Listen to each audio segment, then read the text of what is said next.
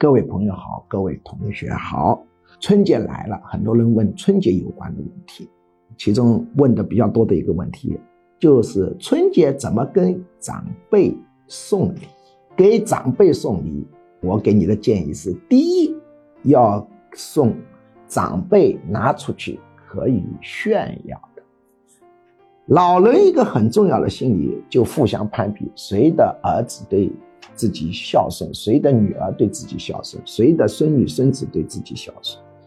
所以你送礼最好送他能出去向别人吹牛的，像衣服啊、帽子啊、手套啊、镯子啊、啊鞋子啊，总之能够看得见、能够拿来说的，这叫啊送他能炫耀。第二个送礼叫送实在。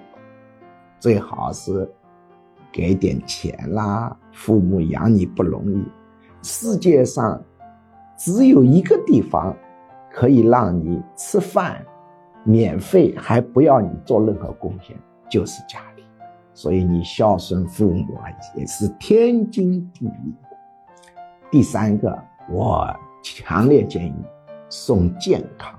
那么，鞠教授这里有一套心理太极。这个心理太极呢，叫松劲太极。为什么叫心理太极？不但调整健康，而且会调整心理状态，脾气都会变好。你就把这一套视频给他看，这是非常好的一个礼物。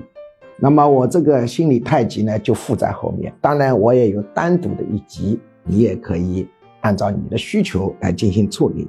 这个呢是非常棒的。